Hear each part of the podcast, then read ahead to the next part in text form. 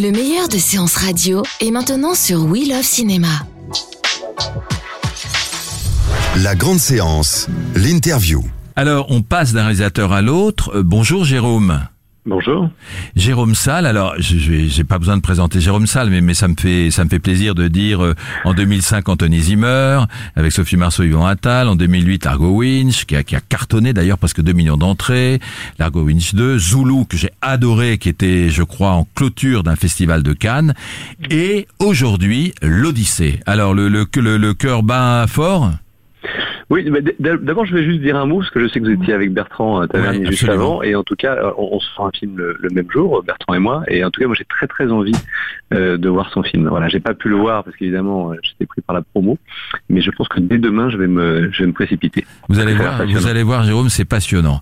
Ah, Alors six mois de tournage pour l'Odyssée, une aventure incroyable avec Audrey Tautou qui joue Simone, l'épouse un peu délaissée de Jacques-Yves Cousteau Lambert Wilson avec son bonnet rouge, Pierre Dinet qui joue Philippe Cousteau, Benjamin, Benjamin Laverne qui joue Jean-Michel Cousteau.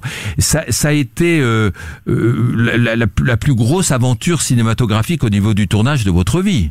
Ah oui, oui, je pense que ça restera d'ailleurs sans doute, euh, j'imagine, la plus grande aventure, parce que c'est vrai que c'était un film très très compliqué à faire exister. C'était un vrai défi parce qu'il réunissait tout ce qui est compliqué au cinéma en fait. C'est-à-dire euh, vous tournez sur l'eau, vous tournez sous l'eau, il y a des animaux forcément, il y a, des, enfants, il y a des enfants, il y a du vieillissement. Euh, voilà, plus des, défis un peu improbables. Euh, bah, que, j'ai choisi, hein, ceci dit, qui était d'aller tourner en Antarctique et puis de tourner surtout de tourner la nature. De, de, de c'était un film sur la nature, donc je voulais pas je voulais pas être avec des fonds verts, je voulais pas être dans, dans des effets spéciaux, dans des dans trucs fabriqués sur ordinateur. Donc effectivement, c'était un défi et, et, technique et humain, mais en même temps, c'était une aventure euh, exceptionnelle pour nous tous. Hein.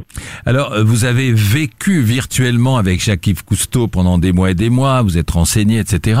Euh, comme, comme, comme, comment était l'homme cet homme? Ah, c'est un homme, c'est un homme compliqué. Moi, je, en fait, euh, ça fait des années que je travaille sur ce sujet et euh, j'avais été frappé dès le début de mon travail sur le fait qu'il n'y avait pas de portrait balancé, je dirais équilibré de Jacques-Yves Cousteau, c'est-à-dire qu'il y a des gens qui le détestaient euh, et des gens qui le vénéraient. et il n'y avait pas beaucoup d'entre deux. Alors sans doute parce qu'il y a des gens qui le vénéraient trop, d'autres se sont obligés de détester, j'imagine.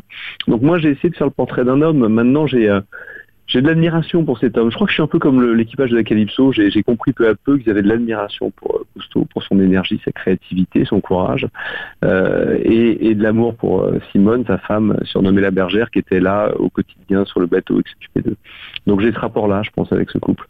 Et, et, vous avez trouvé aussi, et ça c'est le point de vue du film, enfin l'un des points de vue du film, mais c'est un peu le fil, euh, c'est cette histoire tragique dans sa vie, parce que euh, son fils, euh, Philippe, qui est joué par Pierre Ninet, avait des rapports orageux avec son père et le fait qu'il soit mort euh, à 39 ans, je crois, Philippe euh, Philippe mmh, Cousteau, euh, dans son hydravion. D'ailleurs, c'est mmh. dans le film, mmh. je crois, si je me souviens bien, au début du film, j'ai vu Angoulême, le film. Ça, ça, a été un drame dans sa vie pour pour Jacques-Yves Cousteau. Je crois que c'est un drame qui a. J'ai l'impression que c'est un drame qui a brisé sa vie. Il y, y, a une proche de Jacques-Yves Cousteau qui m'a dit un jour cette phrase très jolie lorsque Philippe est mort, la, la vie a continué, mais la musique s'est arrêtée. Et euh, oui, je crois qu'effectivement, ça a été le grand drame de la vie de, de, Cousteau. Il y a une ironie dramatique terrible parce que finalement, Cousteau est un homme qui a qui a réalisé tous ses rêves. Le seul rêve qu'il n'a jamais pu euh, réaliser, c'est celui de voler, qui était son premier rêve d'être pilote. Il a eu un accident lorsqu'il avait 25 ans, en 1935, euh, qu'il a laissé handicapé d'un bras et qui l'a empêché de devenir pilote. Et, et son, son, fils n'a eu de cesse que de piloter tout ce qui pouvait lui tomber sous la main, alors sans doute pour pouvoir justement dépasser son père dans un domaine. Euh, et voilà, l'ironie dramatique étant qu'il est mort donc au volant d'une de ses machines, sous l'eau en plus. Euh, donc voilà, c'est à la fois au volant d'un, en train de piloter un avion et à la fois sous l'eau. Je trouvais ça, je trouvais ça assez terrible.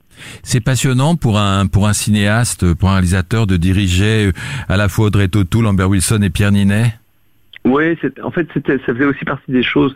Je me suis battu beaucoup pour que ce film existe parce que, alors, évidemment, il y a l'aspect spectaculaire. Euh, bon, filmer la, la planète, c'est une chance. moi, j'adore filmer les grands espaces. Mais il y avait aussi dans le film une dimension très intime, justement sur cette famille dont vous parliez tout à l'heure.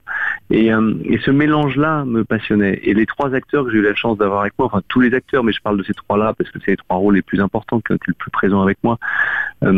c'était une chance. C'était un cadeau. C'était c'est des acteurs extrêmement talentueux qui sont beaucoup investis dans le film et puis des êtres humains de, qualité parce que quand vous vivez des tournages aussi aussi durs euh, physiquement et parfois moralement que cela, il faut être entouré par des gens de qualité. C'était le cas.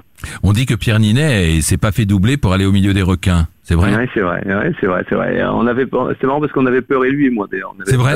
On avait la Lambert Wilson, il a, il a, il est pas allé lui, hein? Mais parce qu'il n'a pas eu besoin, il y serait allé. oui, il y serait allé. non, non, il a plongé avec des baleines. Mais non, non, il, en avait peur et lui et moi, et en même temps, on avait très envie de le faire, et lui et moi, et on l'a fait tous les deux, et en fait, on s'est surtout aperçu que qu'on avait réussi, on a réussi à dépasser notre peur, euh, somme toute assez facilement, euh, parce que voilà, vous vous apercevez quand vous êtes sous l'eau que ces, animaux sont des sont des seigneurs et que et qu'ils sont fascinants et qu'ils sont plus beaucoup plus fascinants qu'effrayants finalement quand vous êtes avec eux. C'est c'est toujours pareil, vous savez, c'est l'inconnu, c'est ce qui se passe sous l'eau, c'est ce que vous ne voyez pas qui fait peur. Une fois que vous êtes avec eux sous l'eau, au fond, ils ne, ils ne vous effraient plus.